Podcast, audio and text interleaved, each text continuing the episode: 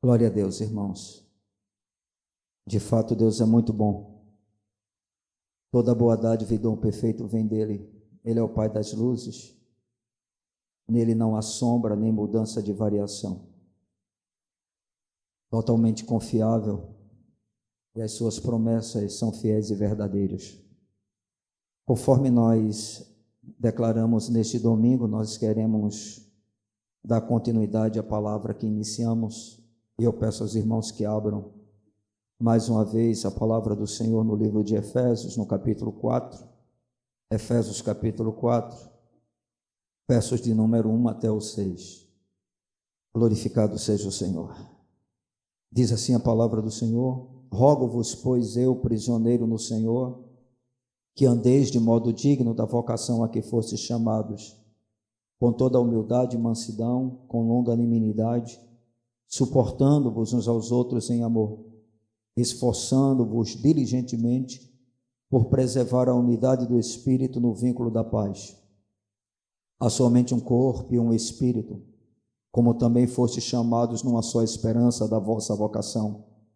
Há um só Senhor, uma só fé, um só batismo, um só Deus e Pai de todos, o qual é sobre todos, age por meio de todos e está em todos.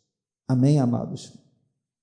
A epístola escrita por Paulo à igreja de Éfeso provavelmente seja a epístola que mais aborda de uma forma clara o que realmente é a igreja do Senhor.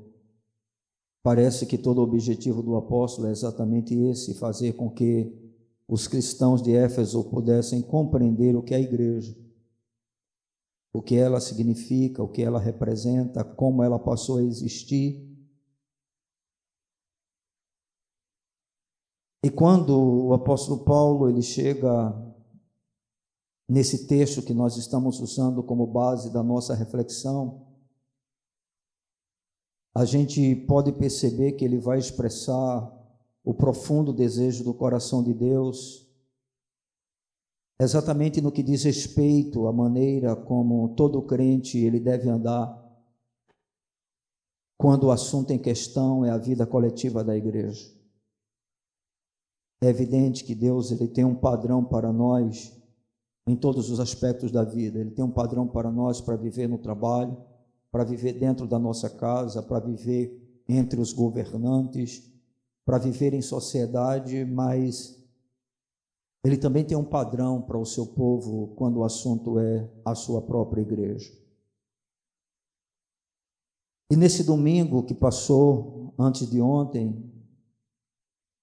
a gente pôde destacar três coisas importantes quando o assunto é, diz respeito à nossa vida né, coletiva, à nossa vida como corpo de Cristo, como nós, como crentes, devemos viver num ambiente chamado igreja ou desfrutar né, da vida da igreja.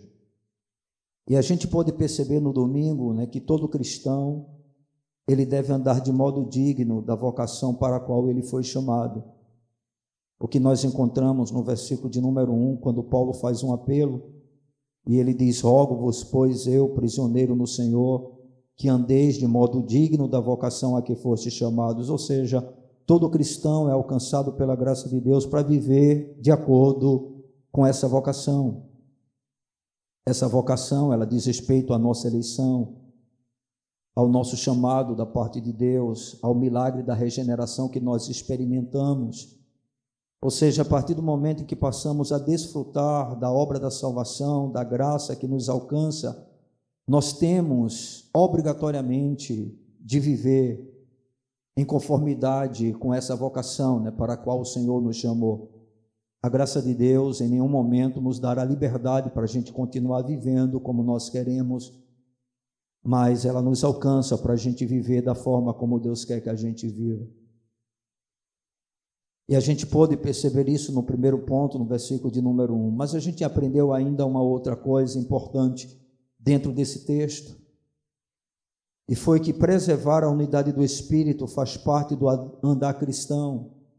Ou seja, nessa questão em especial, quando o apóstolo Paulo fala sobre andar de modo digno da vocação a que nós fomos chamados, ele está dando ênfase, sobretudo, à unidade que a igreja deve experimentar e ela deve viver, o que nós podemos encontrar no versículo de número 3, onde o apóstolo, inclusive, mostra que tem que existir um esforço por parte do povo de Deus para experimentar, para viver essa realidade. No versículo de número 3, a palavra do Senhor diz: Esforçando-vos diligentemente por preservar a unidade do Espírito no vínculo da paz. A gente pôde aprender que o laço que nos une, ele é gerado por Deus. Nós hoje somos o que somos por causa do Senhor. As barreiras são quebradas nas nossas vidas no que diz respeito aos relacionamentos por causa da obra de Cristo. Mas essa unidade que o Senhor gera, ela precisa ser preservada por nós. Ele é o autor do laço, mas o laço precisa ser preservado, precisa ser mantido. E essa é uma responsabilidade nossa, que exige esforço. Porque exige esforço, porque naturalmente nós somos competitivos. Naturalmente nós somos brigões, naturalmente nós fazemos partidos no meio do povo de Deus, né? nós temos um tipo de vida onde, lamentavelmente, a velha vida, o velho homem ainda permanece, e esse velho homem é terrível, ele é complicado demais. Irmão, só Deus suporta cada um de nós. Né? Eu acho que até mesmo nós não nos suportamos, né? É por isso que tem dia que a gente está de mau humor sem nenhuma razão, né? A ruindade é tanta que a gente fica mal sem nenhum motivo que possa justificar, porque nós somos terríveis, né? Mas a gente pode ainda aprender uma terceira verdade dentro desse apelo do apóstolo Paulo à unidade da fé ou à unidade da igreja a gente pode perceber que existem algumas virtudes que são imprescindíveis para que essa unidade ela seja preservada. E aí a gente abordou as quatro que o apóstolo Paulo vai citar aqui dentro do texto que se encontra no versículo de número 2, onde ele primeiro fala da humildade, OK? Onde a gente viu que é necessário, né, que a gente possa considerar sempre o outro superior a nós mesmos para que a gente viva relacionamentos saudáveis. A gente sabe o quanto o nosso orgulho ele influencia né, nos nossos comportamentos, na nossa maneira de agir, na nossa falta de perdão. O orgulho realmente é algo terrível. O apóstolo Paulo aponta a humildade como sendo extremamente necessária para que a unidade seja preservada. Mas ele também cita a mansidão, que dentro do que nós ouvimos, essa palavra significa também doçura, ou seja, a maneira como nós tratamos aos outros isso não significa dizer, conforme nós podemos observar, que a gente não possa se indignar, que a gente não possa se chatear, mas normalmente sempre com a injustiça que o outro sofre ou com o sofrimento que o outro também sofre, nunca quando diz respeito a nós mesmos. Porque raciocine comigo, o que é que quebra os nossos relacionamentos na maioria das vezes? É porque nós nos sentimos injustiçados. É porque nós nos sentimos vítimas dentro da situação. E a gente acha que isso não pode acontecer conosco. Então, na nossa cabeça, é muito melhor a divisão, a separação, e conforme nós podemos perceber, é mais fácil a gente mudar de congregação do que mudar de coração, do que mudar o nosso comportamento, a maneira como nós enxergamos as coisas. E o apóstolo Paulo diz: vocês precisam ter mansidão. Porque sem mansidão, irmãos, nós somos uma bomba chiando o tempo todo. Se tocarem no nosso calo, vai ter o troco. Se mexerem conosco, vai ter imediatamente a resposta. E dependendo do temperamento, talvez essa resposta não seja dada imediatamente, mas uma barreira se forma no coração. E a partir dessa barreira, os relacionamentos eles são de certa maneira afetados, a igreja vai enfraquecendo, não é? Porque ela vai se dividindo, vai se formando grupos no meio dela. E isso, quando não ocorre, da pessoa ficar tão insatisfeita que na cabeça dela a solução para o problema seja mudar de congregação. Não é? Porque a gente acha que saindo do lugar o problema acaba. E a gente está tentando fazer com que cada um compreenda que o maior problema nunca está no outro, mas sempre está em nós. É por isso que nada mudava o comportamento de Jesus. Não importava o que fizessem com ele, ele permanecia o tempo todo o mesmo. E até aqueles que o traíam, ele chamava amigo. Então a mansidão é necessária para que a gente possa preservar a unidade da igreja. O apóstolo Paulo ainda fala sobre longanimidade. O que é longanimidade? É paciência ao extremo. É paciência sem limite. E aí a gente pôde mostrar para os irmãos que o tipo de paciência, e aí isso é chocante para nós, né, dentro da nossa realidade de vida, mas o tipo de paciência que nós devemos ter para com o nosso irmão é o mesmo tipo de paciência que Deus tem para conosco. Deus desiste de nós por qualquer razão. Deus quebra a sua relação conosco simplesmente porque nós o entristecemos em alguns momentos. Não. Mas não é assim que nós procedemos na maioria dos nossos relacionamentos, porque nós queremos relacionamentos que nos satisfaçam. Observe que é o nosso eu que está o tempo todo em ênfase, em evidência. É sempre a nossa vida velha que não suporta muita coisa, né? que se acha boa demais, que acha que não pode acontecer determinadas coisas. Então o apóstolo Paulo diz: olha, entre vocês, para que vocês possam realmente preservar a unidade, vocês precisam de algo chamado longanimidade. Ou seja, seja longânimo para com seu irmão, independente do que ele faça com você. Ainda que ele esteja sendo injusto, fique tranquilo, Deus é a nossa justiça.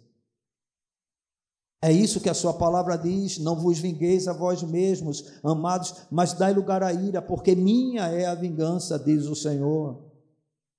E aí eu até lhe dou um conselho, né? Quando você fizer isso, sendo longânimo, não diga Deus faz a justiça, não deixa nas mãos dele, apenas ame, né?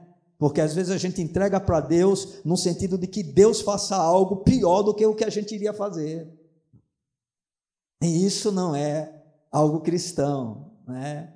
Por isso que o Senhor manda a gente abençoar quem nos amaldiçoa, orar pelos nossos inimigos, amar aqueles que nos odeiam. Então, esse é o princípio da palavra de Deus, irmãos. E aqui, irmãos, eu não quero ser hipócrita, nós estamos falando de uma comida sólida, de algo realmente profundo. Né? Quem está buscando ao Senhor apenas por coisa dessa vida sequer consegue entender, consegue entender o que nós estamos falando porque é um cristianismo profundo. Isso não é uma coisa rasa, é uma coisa que requer tempo, conforme disse o apóstolo Paulo, requer esforço, esforço de que de renunciar à própria vida, e esse é um desafio que nós temos todos os dias. Eu tenho consciência de que essa palavra que eu estou proclamando, tá certo? Ela não vai mudar o coração daqueles que não querem mudar, a igreja vai continuar com os mesmos problemas, com as mesmas dificuldades, e nós vamos permanecer vendo o que estamos vendo, uma rotatividade enorme, onde o irmão ele está em um lugar e quando menos espera por causa de alguns problemas, ele simplesmente agora está em outro lugar. Eu não pretendo que isso seja mudado, porque eu tenho uma consciência de que a igreja ela será uma apenas quando estiver com o Senhor. Eu tenho esse tipo de consciência. Mas eu entendo que esse tipo de palavra é uma palavra que pode proporcionar àqueles que querem avançar no reino de Deus e conhecê-lo melhor e levarem ele mais a sério, a produzir cura. Porque nenhum de nós precisa permanecer sendo carnal o resto da nossa vida. Nenhum de nós precisa continuar como um menino, que é conduzido não apenas por todo o vento de doutrina, mas pelos ventos dos sentimentos do nosso coração. O nosso coração, conforme diz as Escrituras, ele é enganoso. E a partir do momento que a gente se baseia no julgamento das nossas decisões em cima dos nossos sentimentos, nós estamos com um problema diante de Deus, porque as nossas decisões e atitudes, elas serão erradas. E o apóstolo Paulo, ele está mostrando, olha, vocês têm que empenhar esforço para que haja unidade. Eu quero que vocês vivam, andem de maneira digna da vocação que foram chamados, e a unidade ela é necessária, porque nós não somos um grupo qualquer, nós somos a igreja de Cristo. Nós não somos uma sociedade filantrópica, nós não somos uma ONG, nós não somos uma organização mundana, nós não somos um clube social, nós somos a igreja do Senhor, irmãos. E aí Paulo está dizendo na igreja do Senhor, uma coisa precisa ser preservada, que é a unidade. E aí o apóstolo Paulo dá a última virtude que é necessária e imprescindível dentro do que ele apresenta. E ele conclui o versículo de número 2 dizendo: suportando-vos uns aos outros em amor. O que é que você entende com a palavra suportar? Aguentar. Está me incomodando, mas eu aguento. É desagradável, mas eu aguento. E por que eu aguento? Por causa do amor. Amém? Não é aquele tipo de amor que encontra no outro alguma possibilidade de tirar vantagem. É aquele tipo de amor que, apesar do outro não ter aparentemente nada para lhe oferecer, você continua amando. Ou seja, nada é suficiente para a relação findar, para a relação acabar. Irmãos, isso é difícil, eu insisto com vocês, nós somos pessoas totalmente diferentes umas das outras. Muito diferentes. Não é? É por isso que você veja, na menor relação que a Bíblia nos mostra, que é o casamento, irmãos, só são dois. É fácil. É complicado, não é verdade? Temperamento, desejo, estrutura emocional, objetivos, né? Uma acorda mais cedo, outra acorda mais tarde, um é mais devagar, o outro é mais ligeiro, um fala demais, o outro fala muito pouco, um é muito espontâneo, o outro é fechado demais. E aí a gente bota essa confusão em duas pessoas e já é difícil. E hoje em dia é tão difícil, né? Cada vez mais difícil que logo às vezes com ser meio de casamento não dá mais.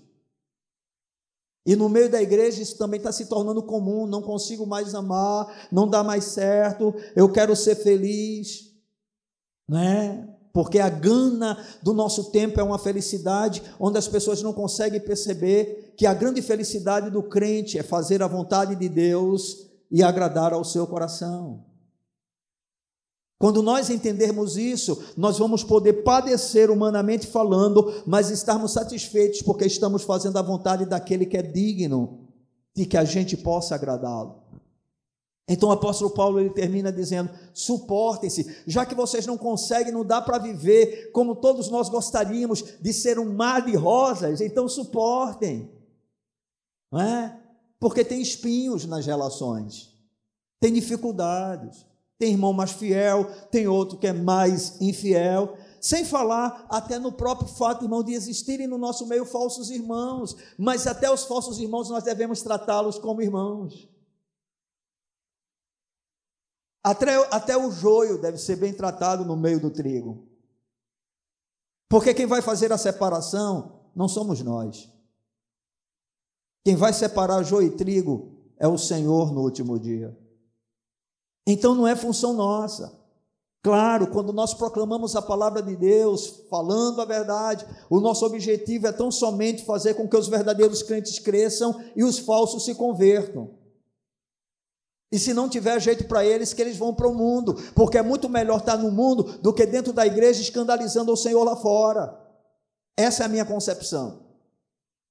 E isso, é claro, eu estou falando para aqueles que realmente não querem uma transformação. Eu não estou falando para o crente fraco, eu não estou falando para o crente que tem dificuldade, que todos nós temos. Eu estou falando para aquele que deliberadamente é um bode, é alguém que não quer nada com Deus, mas insiste em ficar na casa do Senhor. A casa do Senhor não é lugar para que pessoas que não queiram nada com Ele permaneçam nela.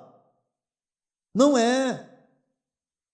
Porque o povo de Deus ele tem uma característica: esse povo é santo. Isso não implica em perfeição, mas implica num processo de santificação. Isso nós precisamos entender. Amém, amados? E aí a gente concluiu a nossa reflexão do domingo, mostrando que o segredo para a preservação da unidade da fé ou da igreja é o desaparecimento do nosso eu. Ou seja, para que a gente viva essa unidade que Deus tanto deseja e que Ele colocou como padrão de vida, tá certo? Para os vocacionados por Ele tá certo? O grande empecilho a essa unidade é o nosso eu, irmão. São os nossos gostos, não é? Ah, eu não gostei daquela igreja porque aquela igreja não bate palmo. Ah, eu não gostei daquela igreja porque faz muito barulho. E eu não estou nem falando né, de quando você vai escolher uma denominação, porque quando você vai escolher uma denominação, é evidente que você tem que buscar alguns critérios, está compreendendo?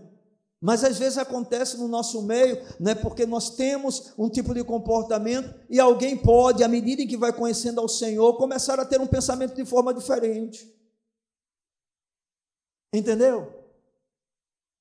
Porque hoje toda a ideia que a maioria dos crentes tem em relação ao que é o Evangelho é uma ideia aprendida desse púlpito. Mas aí, de repente, você começa a mergulhar mais na palavra de Deus e começa a descobrir algumas coisas em que você possa dizer assim: bem, eu então não concordo muito com o que está acontecendo ali. Eu não sou muito a favor disso. Eu acho que isso está errado. E aí, por consequência disso, nós quebramos uma unidade sem uma razão que possa realmente justificar. Porque essa quebra da unidade, segundo o que o Senhor nos mostra em Sua palavra, ela só deve ser feita por coisas extremamente graves e sérias. E nunca por questões mínimas, que ao invés de cooperar com o reino, só faz com que o reino se torne cada vez mais dividido. Ou por que é que vocês acham que hoje nós temos tantas denominações? Uma das razões é essa. Na verdade, a razão principal é o egoísmo do homem, né? porque cada um busca apenas o seu próprio interesse. Então, Wagner anda hoje comigo e de repente vê a possibilidade de ter uma obra onde apenas ele esteja no comando, e Wagner vai encontrar algum tipo de insatisfação que é normal. Em cima dessa insatisfação, ele vai buscar os seus próprios interesses, quando menos espera, aí vai é, fundar a Igreja Evangélica Rio da Vida. Essa daqui é a água da vida, eu vou fazer uma Rio da Vida. Deus me falou, né? Ainda diz assim. Por que mais uma denominação? O eu, irmãos. A razão é apenas essa. Né? Nós somos muito orgulhosos, muito soberbos e sempre estamos buscando os nossos próprios interesses. Estão entendendo? Muita gente faz a escolha de uma denominação em cima dos seus próprios interesses. É? É por isso que hoje tem gente que sai de um lugar para outro, porque o que ele está naquela igreja, ele não tem a oportunidade que ele gostaria. E na outra, vamos dizer assim, vai surgir essa oportunidade. Porque hoje em dia é assim, irmão, dependendo da igreja, tem cargo para todo mundo. Às vezes tem mais cargo do que crente. Não funciona assim? Mais cargo do que crente. Porque todo mundo quer exercer alguma função, menos a função de servo. Todo mundo está atrás de alguma satisfação, menos a satisfação de adorar a Deus não é, com todo o seu ser, porque foi para isso que nós fomos chamados. Deus não chamou todos nós para termos é, funções específicas dentro da igreja. Os ministérios citados são apenas cinco.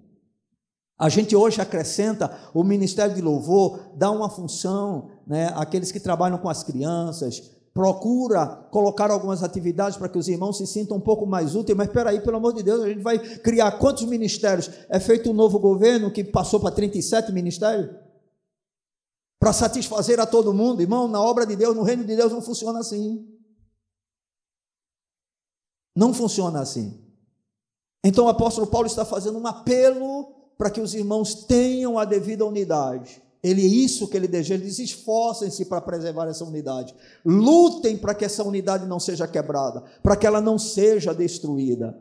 E aí, depois que ele termina o versículo de número 3, a gente observa, irmãos, que o apóstolo ele vai citar sete bases que são a essência da unidade da igreja.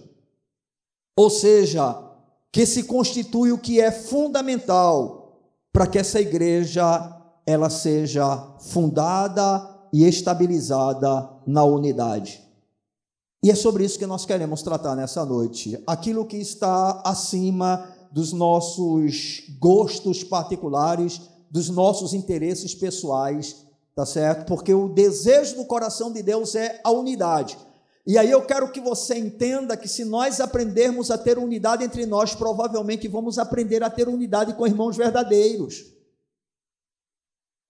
Que pensam de forma diferente da gente, que o tipo de culto não é igual ao nosso, que dão ênfase a outras coisas que nós não damos, mas são os nossos irmãos, irmãos. A gente vai entender isso. A gente pode fazer parte de denominações diferentes e ainda assim ser o mesmo povo. Mas para a gente entender isso, nós precisamos primeiro compreender a unidade na comunidade local, na congregação local, porque isso é fundamental. Ok? E aí, a partir do versículo de número 4, o apóstolo Paulo ele começa a citar né, as bases que a verdadeira igreja ela deve se manter ou as razões, né? essas bases são as razões pelas quais a verdadeira igreja ela deve se manter unida. Ok? E isso, quando aplica-se à igreja local, é exatamente com o objetivo de que a igreja local não tenha divisões dentro né, de si mesmo e, sobretudo, que não leve aqueles que fazem parte dela a se afastarem, a procurarem um outro ambiente. Porque não se engane, em todo lugar tem problema. Mas quando eu e você entendemos que nós somos o maior problema, nenhum problema no outro vai me afastar, né? de buscar uma unidade que realmente glorifica o nome do Senhor. Isso requer o quê? Cura para nossa alma e morte do nosso eu.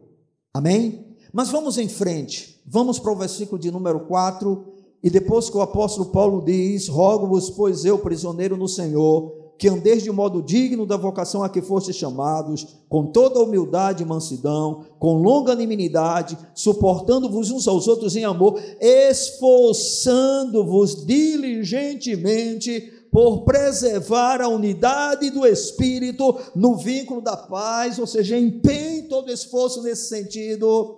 E aí ele começa a mostrar o porquê. Qual a razão que eu e você temos para preservar a unidade da igreja? Quais são as razões que Paulo vai apresentar? Primeira delas, há somente um corpo. Amém? Há somente um corpo. Isso é o que a palavra do Senhor diz. Essa referência está relacionada, claro, à igreja, que é o corpo de Cristo e que foi mencionado por Paulo no capítulo de número 1 de Éfeso, o verso de número 26. Aí a gente precisa ler o 25 para entender melhor.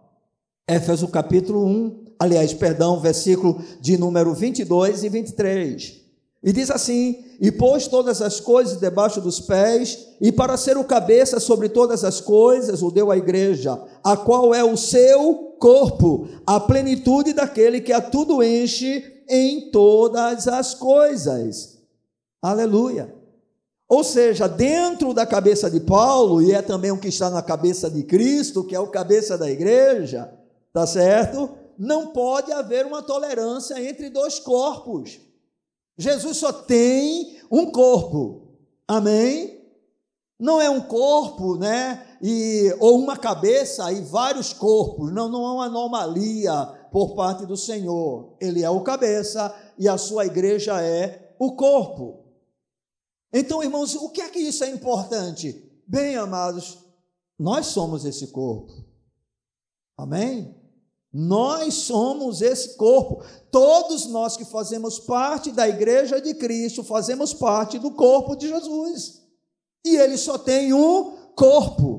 Quando Paulo tratou a respeito dessa questão, ele estava pensando basicamente em quebrar as barreiras existentes entre judeus e gentios.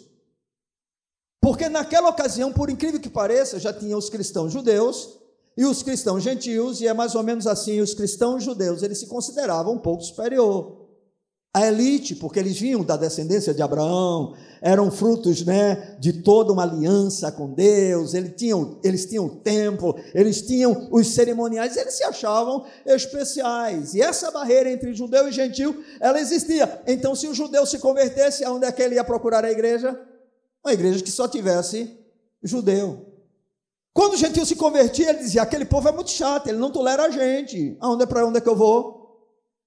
Uma igreja que só tenha gentil.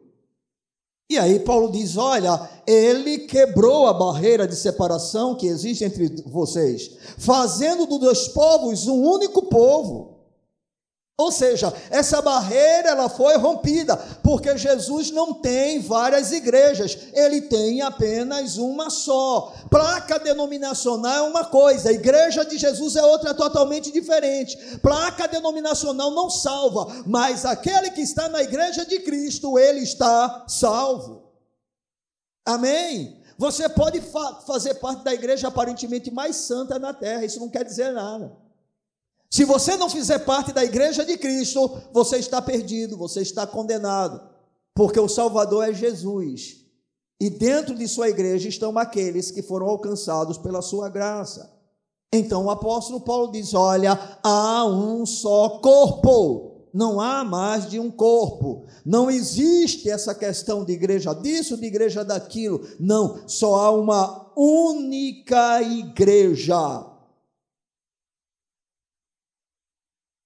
Através do poder da cruz, Jesus ele reconciliou com Deus tanto judeus e gentios, negros e brancos, ricos e pobres, criando a possibilidade da relação vertical de paz com Deus, mas também a relação horizontal de paz com todos os homens. Foi isso que Jesus fez naquela cruz. Irmão, não existe barreira entre mim e você que não possa ser quebrada pelo poder do Evangelho. Não existe. Não importa o que tenha acontecido no passado, nem tampouco no passado presente. Porque muitas vezes nós temos uma facilidade maior de perdoar, de nos relacionar, de buscar um relacionamento com as pessoas do passado, porque os nossos relacionamentos foram quebrados, e quando a gente se converte, a gente entende justamente que deve buscar essas pessoas, se humilhar diante delas, pedir perdão para elas, se reconciliar com elas, mas por incrível que pareça, parece ser muito mais difícil isso acontecer no meio do povo de Deus. E aí dá para se compreender um pouco. E por que isso acontece? Porque quando o nosso problema é comum, a gente diz assim, mas ele não conhece Jesus, então eu tenho que fazer a minha parte. Eu não posso esperar que um ímpio, depois de um relacionamento quebrado, ele venha até mim e se reconcilie. Sobretudo se ele for o causador. E se eu também for o causador, pior ainda. Isso é muito difícil. Mas aí o crente, ele pode ser tocado pelo Senhor, compreender a graça de Deus e diz: Não, eu não posso continuar assim. Eu quero testemunhar de Cristo. Essa barreira tem que ser quebrada. Eu vou fazer a minha parte. De fato, eu errei e vou mostrar para essa pessoa que agora sou um novo homem, uma nova mulher, uma nova criação. Deus me fez uma pessoa nova e eu posso perdoá-lo, eu posso amá-lo, eu posso suportá-lo. E aí você vai a pessoa e você se reconcilia com ela. Mas na igreja nós temos um problema. Porque nós sabemos que o outro também é cristão. E aí do outro nós não esperamos que aconteçam determinadas coisas. E aí a gente fica muito triste, muito magoado quando é traído, quando é ferido, quando é machucado. A gente se decepciona, a gente se frustra e a gente começa a se fechar e vai diminuindo os nossos relacionamentos e mantendo uma distância para não se frustrar mais para não se decepcionar mais, para não se machucar mais. Deixa eu lhe dizer uma coisa no nome de Jesus: a cura é maior do que a ferida. Não existe machucado grande o suficiente que Jesus não seja o bálsamo. Ele é um unguento que todos nós precisamos, irmãos, diante das feridas do nosso coração. E é preciso que a gente entenda uma coisa: nós somos o corpo de Cristo.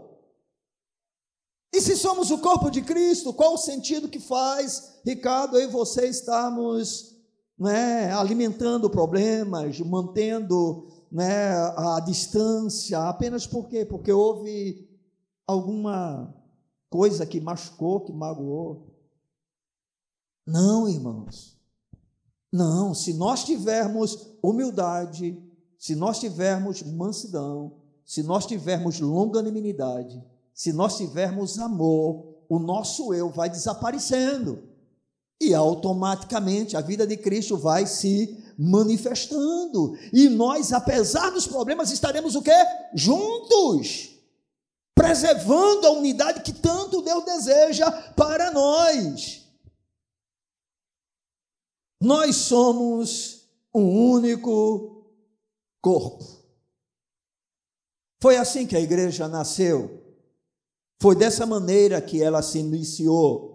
Capítulo 2 de Efésios, versículo de número 16 diz assim: E reconciliar-se ambos em um só corpo com Deus, por intermédio da cruz, destruindo por ela o quê? O quê? Você sabia que inimizade é obra da carne? Colossenses vai dizer que nós devemos nos despojar disso. Não é de Deus, irmãos, inimizade. A não ser, claro, quando o outro não quer paz. Aí, paciência. Podemos fazer alguma coisa se o outro, porventura, não quiser paz conosco? É evidente que não. Nós, mas nós vamos insistir. Mas nós vamos permanecer fazendo a nossa parte. Porque é isso que Deus deseja. Deus não espera nunca, tá certo? Que o outro também faça o que eu estou realmente querendo, né? Que ele faça em mim. Eu não posso exigir do outro, mas eu posso dizer: Senhor, faz em mim. É isso que eu quero. Eu não quero continuar sendo como menino. Você já reparou que o menino briga com uma facilidade muito grande? É só você botar dois brinquedos, cada um tem um, mas bote dois brinquedos diferentes. Quando você menos espera, o pau começa, porque um quer o brinquedo do outro. Mas sabe o que é uma coisa boa nos meninos? E aí não existe na vida cristã? É que logo em seguida, depois da briga, eles estão todos juntos de novo. É por isso que mãe, não é precisa ser muito cautelosa quando tem meninos, crianças, mãe e pai, né? Que se envolvem em conflitos. Eu estou falando de menino mesmo, né? Estou falando de criança, tá bom? Não estou falando desses adolescentes já não, que já tem, não é mais para isso, né? Não é possível, misericórdia, né? Não dá para isso. Estou falando de criança mesmo. Está entendendo? Mas você se mete amanhã no mesmo, ou então no mesmo dia, quando menos espera, os dois estão juntos de novo. Ah, você disse, eu não quero você com aquele menino, não tem jeito. Faz parte, a não ser que você bote na boina. Estão entendendo, irmãos? Então isso é uma questão de meninice, ou seja, os conflitos nada mais é do que a nossa natureza adâmica tentando predominar, prevalecer. Mas o amor de Deus na vida do crente é o que faz com que essas arestas elas sejam desfeitas e a unidade possa ser preservada. Então a primeira razão que o apóstolo Paulo dá para que a gente possa lutar pela unidade da igreja é que nós somos um corpo. Bem, eu posso não gostar muito de você naturalmente, mas você faz parte do corpo de Cristo e eu também sou parte dele. Deixa eu dizer uma coisa, você precisa entender isso, quer você goste de mim ou não, eu vou estar com você no céu, meu amigo. Quer dizer, eu pelo menos pretendo, né? Espero que você também deseje o mesmo. Entendeu? Eu acho que eu vou ter um temperamento diferente lá no céu, vai. Não é possível. Deus não vai me deixar levar esse que eu tenho, não. Né? Ele será aperfeiçoado. Estão entendendo, irmãos? Porque o Senhor vai levar a sua igreja, irmão. Ah, mas fulano não gostava, assim tá bom, mas agora acabou. O amor de Cristo nos une. Amém, irmão? Lá a gente não vai mais se magoar, lá a gente não vai mais se ferir, lá a gente não vai mais trair, lá a gente não vai mais frustrar ninguém, irmão. No céu será tudo perfeito, mas por favor entenda, a gente está carregando isso, e isso é muito ruim. Esse homem velho que a gente tem que levar até o último suspiro, ele é terrível, irmão. Só que a gente está caminhando com o Senhor. E o seu Espírito nos ajuda a viver essa realidade que nós estamos vivendo, para que a gente se torne cada vez mais semelhante à pessoa de Cristo. Então o apóstolo Paulo diz: há somente um corpo. Então não existe tá certo? Duas igrejas. Não vai haver lá no céu um espaçozinho para os assembleanos, né, do manto, entendeu? E aí os presbiterianos, né, que é chamado soveteriano, né, que tudo é muito frio, é muito formal, é muito burocrático. Você acha que vai ter, né? Não, olha aí, lá vai Jesus para. Agora, gente, vocês do fogo, cadê os pezinhos de fogo, sapatinho de fogo aqui na igreja? É? Não vai ter isso, irmão. Todos estaremos adorando a Deus e a Sua presença fará toda a diferença. Estaremos felizes. Não vamos estar olhando assim um para o outro. Rapaz, esse cara está aqui, era tão frio. Ih, rapaz, aquele outro, misericórdia, né? Parecia que queria aparecer na igreja. Não, irmão, todos estaremos lá lavados, redimidos pelo sangue do Cordeiro, salvos pela mesma graça, o mesmo preço foi pago por todos, e você vai dizer assim: Senhor, obrigado porque eu estou aqui. Obrigado, né? Então haverá um só corpo. Há um só corpo, irmãos. E a gente tem que entender isso.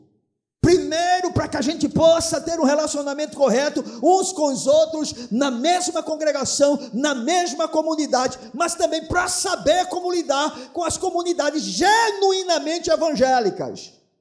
Porque nós estamos falando aqui de igreja.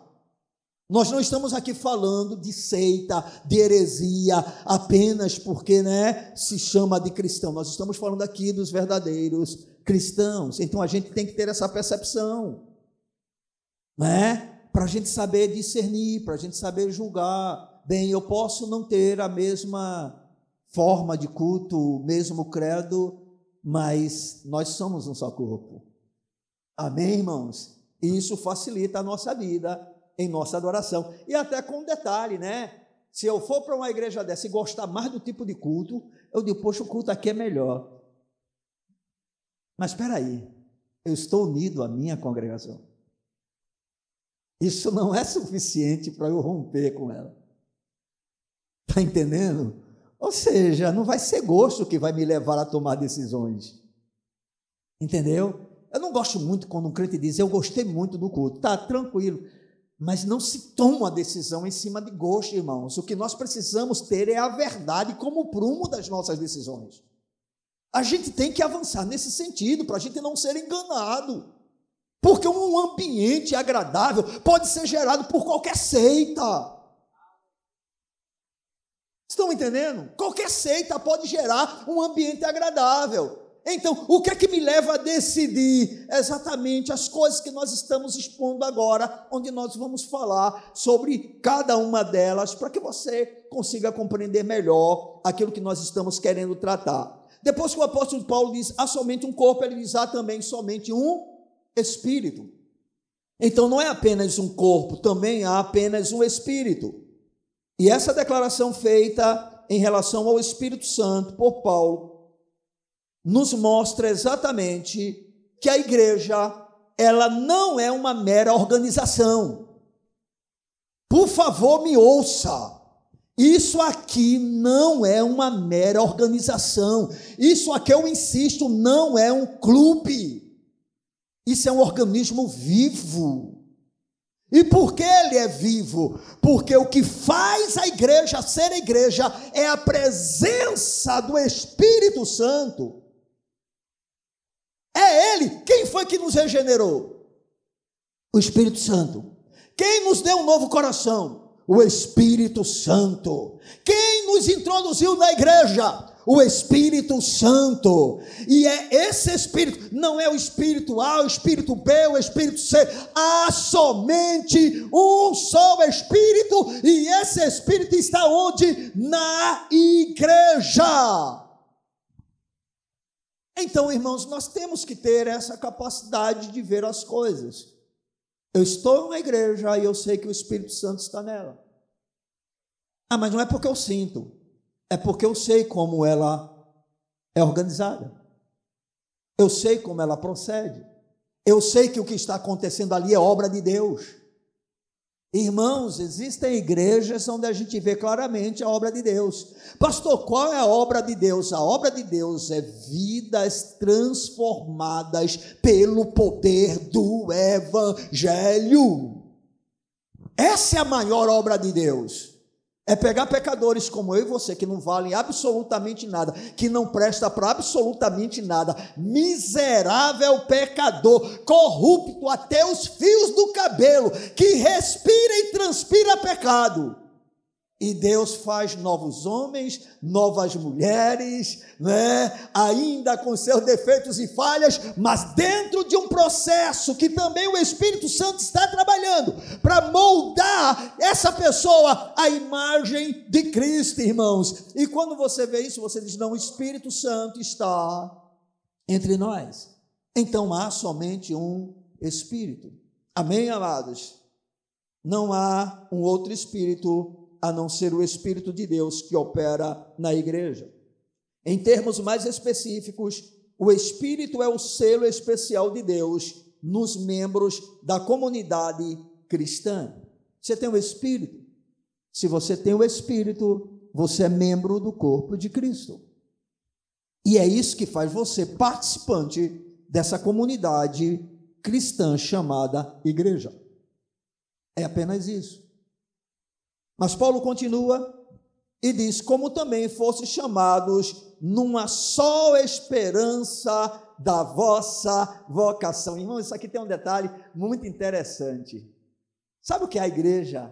Dentro agora do que o apóstolo Paulo está dizendo, primeiro ele diz: há um só corpo, depois ele diz: há um só espírito, mas agora ele diz: há somente uma esperança para a vossa vocação, ou da vocação para quem vocês foram chamados. Você sabe qual é essa esperança que nos une? Jesus Cristo. Mas de forma específica, sabe qual é essa esperança? Ele virá outra vez. Eu sei para onde eu estou indo.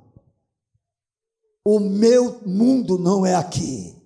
Eu estou aqui como passageiro, mas aquele que me salvou garantiu que eu estaria eternamente para com ele. Paulo vai dizer isso aos Coríntios: se a nossa esperança em Cristo está apenas nesta vida, nós somos os mais infelizes de todos os homens. Ou seja, a esperança da verdadeira igreja não é cura do corpo, não é prosperidade financeira, não é restauração de casamento. A verdadeira esperança da igreja é: nós vamos morar nos céus.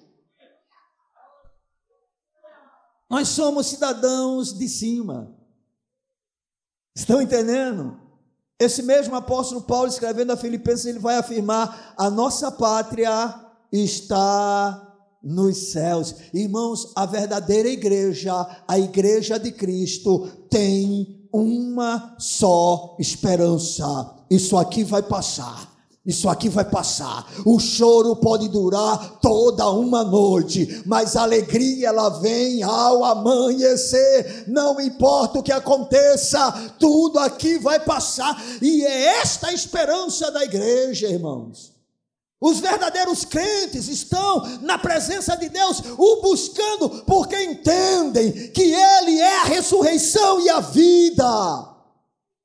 Eles sabem que tudo isso aqui é passageiro e que logo, logo nós estaremos de volta para casa. Então, essa é a esperança da igreja. Então, onde você vê pessoas, agora presta atenção, você não pode isolar uma dessas razões, dessas bases para dizer não, então aquela igreja ali é uma igreja verdadeiramente cristã. Não, presta atenção que Paulo dá todo esse conjunto para fundamentar exatamente a base do que é uma verdadeira igreja e em torno do qual a igreja deve estar unida. Estão entendendo? Por exemplo, aí aqui diz que é somente um corpo. E aí você encontra igrejas que usam o nome do Senhor, mas que dizem assim: a salvação está somente em nós. Por exemplo, tem uma, uma igreja chamada Congregação Cristã no Brasil. Quem já ouviu falar? É a Igreja do Véu. Eles afirmam que não há salvação fora da congregação deles. Não é o mesmo que assume Roma? Fora da Igreja Católica não há salvação. Não é praticamente o que diz os adventistas. Porque se você não guarda as doutrinas de Ellen White, se você não é um guardador do sábado, então você está fora. Então toda igreja que se identifica como sendo a única igreja que salva, aí você tem que dizer o seguinte: então tem alguma coisa errada. Porque o corpo de Cristo, ele não está restrito a uma comunidade, a uma congregação, mas está relacionado a todo aquele que nasceu de novo e teve a sua vida o quê? Transformada. Estão entendendo? Então, eu tenho que avaliar todas as coisas. Aí Paulo diz: há somente um corpo, há somente um espírito e há somente uma esperança da nossa vocação. Eu insisto neste ponto. A única esperança que a igreja deve continuar alimentando o seu coração é a esperança da vida eterna. Isso deve ser a base da nossa relação com Deus e o que faz com que a gente esteja todo mundo junto. Amém? Mas o Senhor continua através do apóstolo e diz mais uma base para que a igreja ela possa ser preservada em sua unidade. E aí Paulo diz: há um só Senhor, um só Senhor. Bem amados, os cristãos estão todos unidos porque todos são possessão de um único amo e rei e estão a seu serviço. Você tem um dono, e o seu dono é o mesmo que é o meu. Ele é o meu dono. Ele é o nosso rei. Nós somos todos seus súditos. Ele é o Senhor. Não há outro. Então, se uma igreja ou se um crente afirma verdadeiramente, claro, usando as outras bases também, dizer Jesus Cristo é o Senhor, então nós podemos abraçá-lo e dizer: esse também é um irmão, é um cristão, ok? Por que não fazemos isso, por exemplo, com os romanos ou os católicos? Porque eles têm Jesus como Senhor, mas têm a Maria como Senhora, né? tem o coração de Maria tem um coração de Pilatos, coração de Pedro, coração de. Tem um coração de Pilatos, não, viu, irmão? Tirando onda. Porque há mais de um Senhor. Não, só Jesus é o Senhor. Há um único Senhor. Amém? Se tentarem colocar qualquer outra, a gente já sabe. Arreda Satanás. Só há um Senhor. Não adianta tentar confundir. Era o que César queria. César não fazia questão que, porventura, os cristãos daquela época reconhecessem a Jesus como Senhor, mas ele queria que dissesse que ele também era Senhor, e os cristãos batiam o pé e diziam: Jesus Cristo, Quírios, Ele é o Senhor, somente Ele é o Senhor, e por isso eles perdiam a vida, eram presos, perdiam seus bens, perdiam as suas propriedades, perdiam as suas famílias apenas porque não faziam acordo nessa questão. Lá no Evangelho, não, perdão, no livro de Romanos, capítulo de número 10, o apóstolo Paulo vai falar sobre a necessidade de todo homem crer na pessoa de Jesus. Ele vai dizer uma coisa interessante: todo aquele que confessar a Jesus como Senhor e em seu coração crer que Deus o ressuscitou dentre os mortos, será salvo. Mas não é um Senhor, ele é o Senhor. Ele é o Senhor. Uma igreja que estabelece mamon, a riqueza, como seu Senhor, Jesus não é o seu Senhor. Uma igreja que coloca a prosperidade acima da salvação não é uma igreja bíblica, porque está estabelecendo outro Senhor. Jesus Cristo apenas é o Senhor. Então, Paulo está dizendo: olha, isso aí é fundamental. Porque há somente um só Senhor. Somente um. Amém, irmãos? Bem, pelo menos até agora, eu acho que nós podemos aplicar todas as verdades que afirmamos em relação a nós mesmos. Podemos reconhecer que somos um só corpo, porque há somente uma igreja, e não é igreja evangélica Água da Vida, é igreja dos santos arrolados nos céus daqueles que têm um nome escrito no livro da vida do Cordeiro, né? Nós temos um só, ou há um só Espírito, cremos firmemente nisso.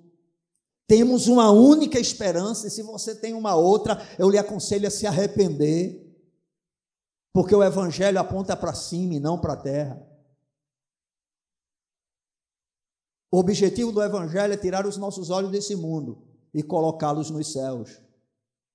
Essa é a razão do Evangelho. E agora o Senhor está dizendo por meio do apóstolo que há somente um Senhor. E aí ele continua ainda no versículo de número 5, uma só fé. Aqui a gente precisa de uma observação especial. Quando o Senhor, através do apóstolo, disse que nós temos apenas uma fé, ele não estava querendo se referir ao credo da igreja. Eu não sei se vocês sabem, mas toda igreja bíblica ela tem de alguma forma o seu credo onde ela estabelece as doutrinas principais que regem aquela denominação. Ok? Quando o apóstolo Paulo falou que há uma só fé, ele estava se retratando a fé salvadora. E o que caracteriza a fé salvadora? É o tipo de fé em que você se joga nos braços de Cristo, depositando nele toda a sua confiança para a sua salvação. Ou seja, você reconhece o seu estado de miséria, reconhece que é um pecador maldito, que está sentenciado a uma condenação eterna, e encontra na pessoa de Jesus a sua única esperança de vida eterna. E quando você deposita nele essa confiança, crendo que verdadeiramente ele tomou o teu lugar naquela cruz, morreu por causa dos teus pecados, recebeu sobre si a ira de Deus, e aí ele foi à sepultura, ao terceiro dia ressuscitou dos mortos, como sendo primícia dentre os que dormem. Então você pode ter a certeza de que tem uma fé salvadora, e a fé dessa igreja está exclusivamente depositada na pessoa de Jesus Cristo. Você aqui não tem nenhum outro incentivo para absolutamente nada que não seja Cristo. Cristo, Cristo, né? pela graça sois salvos, por meio da fé, e isto não vem de vós, é dom de Deus não vem das obras, para que ninguém se glorie. Ele vos deu vida, estando vós mortos nos vossos delitos e pecados. Essa é a obra do Senhor, irmãos. E quando nós cremos nisso, nós temos uma fé salvífica, uma fé salvadora, experimentamos a justificação, como consequência a regeneração, da regeneração começa o processo de santificação, até que o nosso corpo seja glorificado. Isto é uma fé bíblica. Então não importa se a gente diverge em alguma questão doutrinária, que não afeta essa fé, que é base para que a nossa salvação aconteça. E é ela que faz com que sejamos um corpo. Então, o que é a igreja do Senhor? É a igreja em que todos os membros têm uma fé depositada exclusivamente na pessoa e na obra de Jesus. Se a sua fé é uma fé assim, fique tranquilo, você faz parte da igreja de Jesus. E aí não há razão para que a gente não tenha unidade. Ah, mas eu acredito que. Esse é um termo teológico, os irmãos não vão nem entender. Né? Seria bom uma coisa mais, mais prática, mas fica difícil. É, uma coisa besta, vamos supor. Não, eu creio que a, a ceia do Senhor deve ser servida com vinho, o outro não, é com suco. É com vinho. Vou sair porque aqui não tem vinho, aqui é suco, vou para outra igreja. Porque tem que ser com vinho. Eu acho que é melhor você ir para o próximo barzinho.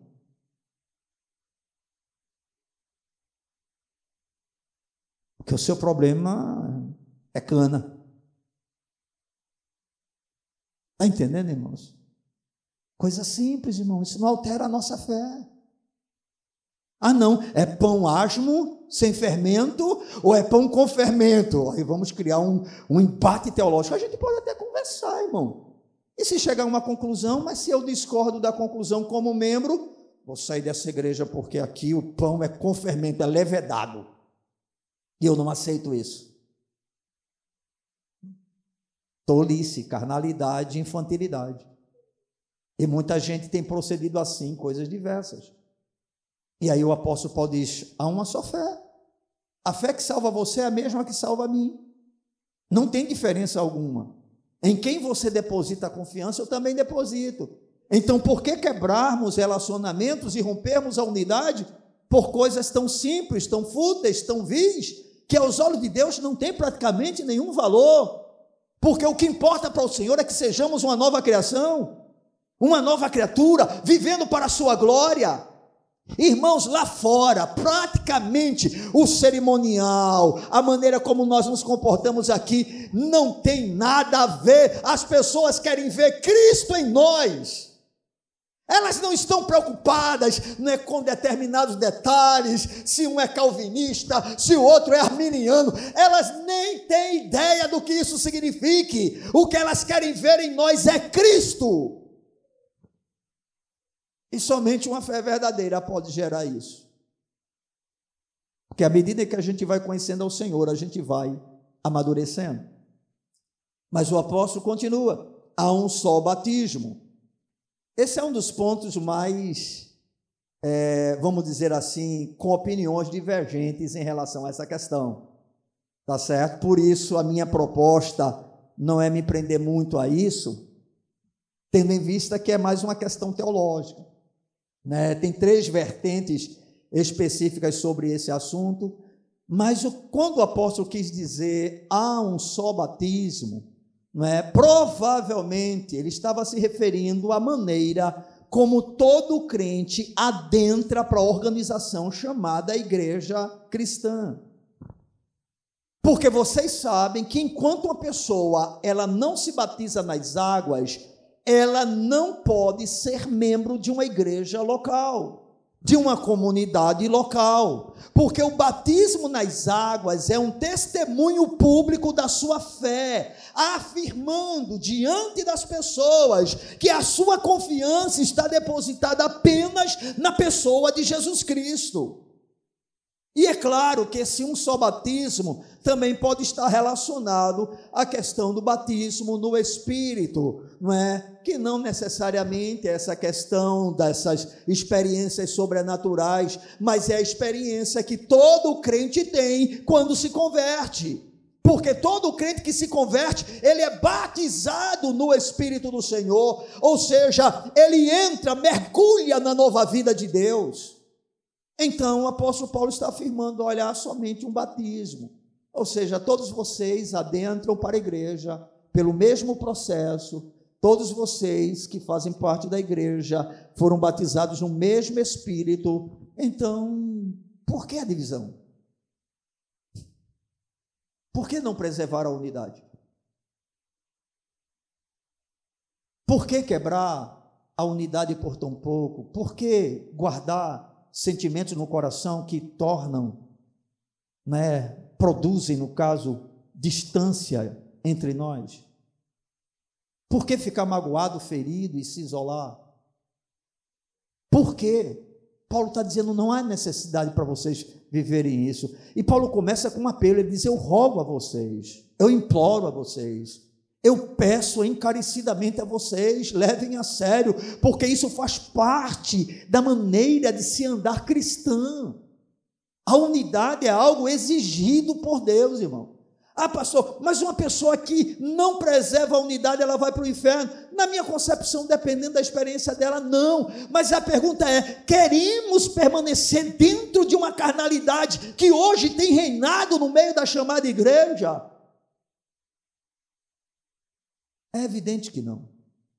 E por isso essa palavra é exatamente direcionada a todo aquele que quer avançar na relação com o Senhor, que quer ter a certeza, não, Deus me plantou aqui. E eu sei que é aqui que Ele quer que eu esteja.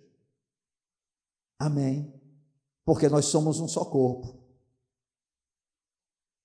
Nós temos um só espírito. Nós fomos chamados para uma só esperança. Nós temos um só Senhor.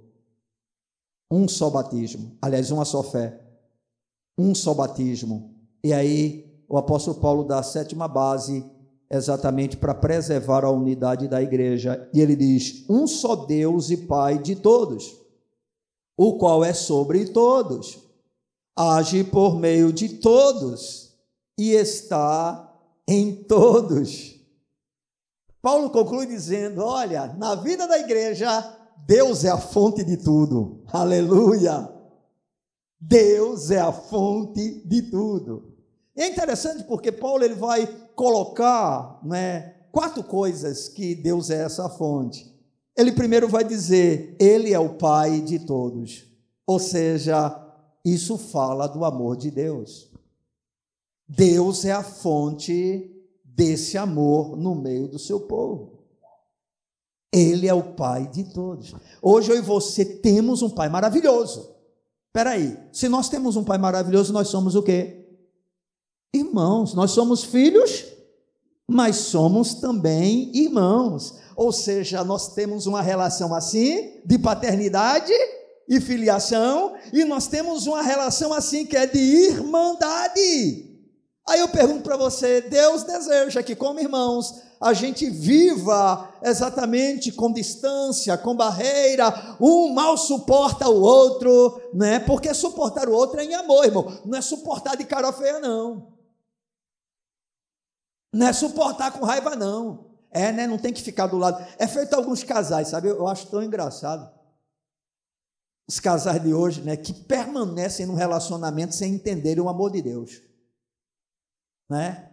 Ou dos crentes, ou um crente ou um incrédulo, isso sempre por parte de um crente. E aí? Como é que vocês estão? É, né? Tem que estar tá bem, né? Não tem que dizer que está bem. Não tem jeito para separar. Aí a gente vai, meu Deus, não entendeu nada do Evangelho. Irmãos, no Evangelho nós não fazemos nada para Deus por obrigação, senão se torna um fardo. A gente faz por amor, porque Ele é um Pai maravilhoso. E como Pai, Ele sabe o que é melhor para a gente. Se Ele nos coloca em uma situação que nós não gostamos, ele sabe que aquela situação é para o nosso bem. Não tem jeito, todas as coisas cooperam para o bem daqueles que amam a Deus. Isso é um fato. Estão entendendo? Você já imaginou essa verdade sendo vivenciada pelos membros do chamado corpo de Cristo? O que é que aconteceria com o divórcio? Seria exterminado, acabaria. Mas por que o divórcio existe? Porque o eu não desapareceu. Cada um é dono da sua vida. Se chama Jesus de Senhor, mas só se faz o que se quer. Estão entendendo? Então ele é o pai de todos. Agora eu pergunto para você: Deus tem filhos prediletos? E por que Deus não tem filhos prediletos? Quem responder ganha uma Bíblia.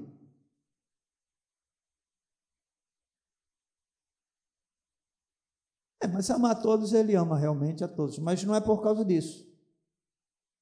Igualmente, mas por que ele ama igualmente? Por que, é que eu sei disso?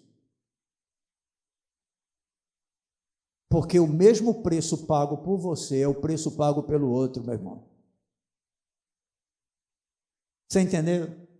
Não importa se você é negro, se você é branco, se você tem talento, se você não tem, se você é enrolado no falar, se você fala bem, se a tua voz é bonita, se a tua voz é feia, não importa, meu irmão, não interessa. Você tem o mesmo valor aos olhos de Deus. Isso é o que significa que Ele é o teu Pai. Você foi gerado pela mesma semente, é a palavra de Deus que te gerou, é o mesmo Espírito que está em você, e Deus não o dá por medida. Irmãos, tudo tudo que ele libera, exceto as questões de dons e talentos, é igual.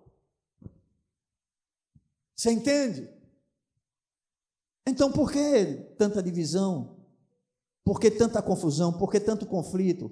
Não tem nenhuma razão para isso, irmãos, a não ser exatamente o fato da gente não experimentar o que nós estamos pregando nessa noite de maneira mais profunda na nossa vida. Mas o apóstolo Paulo acrescenta que esse mesmo Deus, além de Pai de todos, ele é o que? Sobre todos. E isso revela a sua soberania. Deus é sobre todos, Ele está acima de todos. Conforme temos dito, só existe uma posição honrosa para todo crente: prostrado aos pés do Senhor. Deixa eu dizer uma coisa: você não alcançará nenhum outro nível no seu caminhar com Deus além de servo. Você não será promovido a anjo. A quarta pessoa da Santíssima Quadrindade. Você não será promovido. A sua posição máxima é de servo. E se você entende o que isso significa, você está super satisfeito. Você está feliz. Por quê? Porque Ele é um amo bom. Porque Ele é um Senhor bom. Porque Ele é um Deus maravilhoso. Nós já cantamos sobre isso nessa noite. Ele é bom, Ele é bom, Ele é bom, Ele é bom, Ele é bom. A situação da tua vida pode estar ruim, mas Ele é bom, Ele é bom, Ele é bom. Você tem que compreender isso. Ele é Pai, Ele é Pai. Você não é órfão. Ele é pai. Você não é bastardo. Ele é pai, ele lhe gerou. Foi ele. E ele está sobre todos. Amém? Não há maior nem menor. Todos estão no mesmo nível.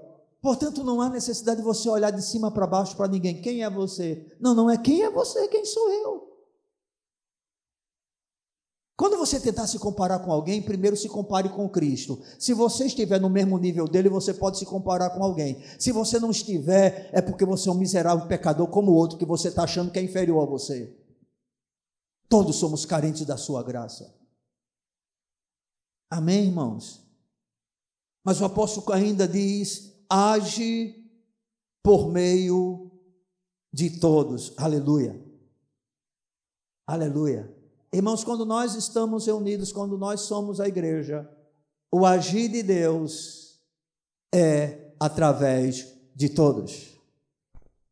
Amém? Você pode ter talvez algumas coisas ruins que eu não quero imitar, mas você tem algumas coisas boas que Deus usa para tratar comigo e para falar ao meu coração porque ele age por meio de todos. Ele não age apenas através do pastor, através do diácono, através do presbítero, ele age por meio de todos.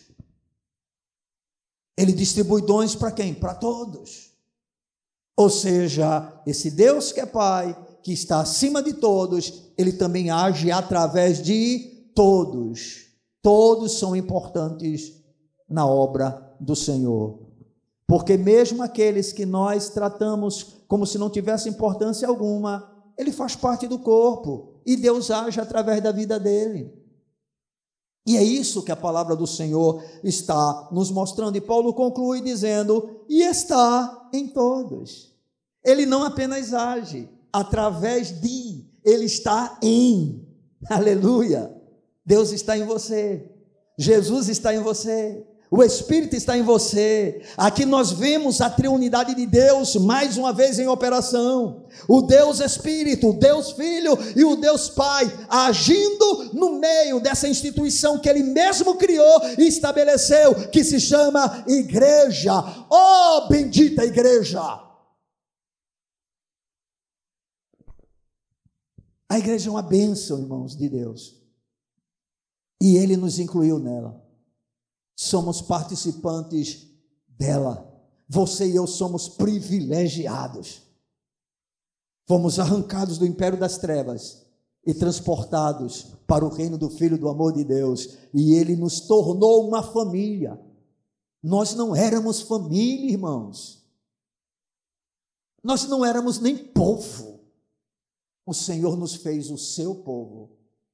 Hoje nós somos a sua igreja. Amém.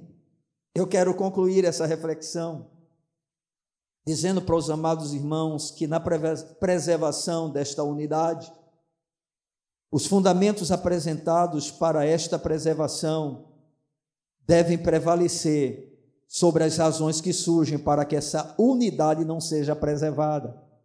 Ou seja, o que Paulo está querendo dizer é o seguinte: olha, eu vou oferecer para vocês bases que são muito mais importantes do que o que vocês usam como argumento para separar. Se porventura você tiver alguma dúvida em relação às bases que nós apresentamos, mostrando que nós nos enquadramos em todas elas, você me procure, a gente conversa. Porque significa que eu estou apresentando alguma mentira dentro daquilo que eu estou expondo.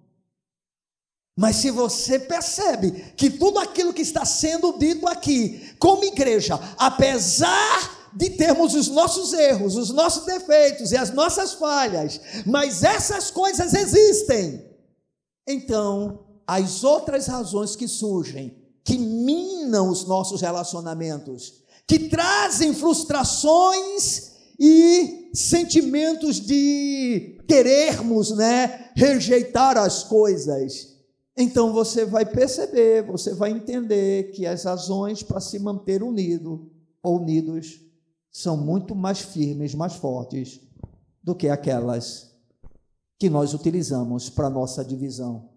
Porque essas que nós utilizamos para nossas divisões nada mais são do que motivadas pelo nosso eu, que ao invés de estar sendo crucificado, está vivo em operação muito intensa. Amém? Eu não tenho nenhuma dúvida que isso somente é possível quando o nosso eu vai desaparecendo. E para concluir, eu quero terminar com a seguinte frase: O nosso eu é o maior inimigo da unidade da igreja. O nosso eu é o maior inimigo da unidade da igreja. Amém? Vamos ficar de pé.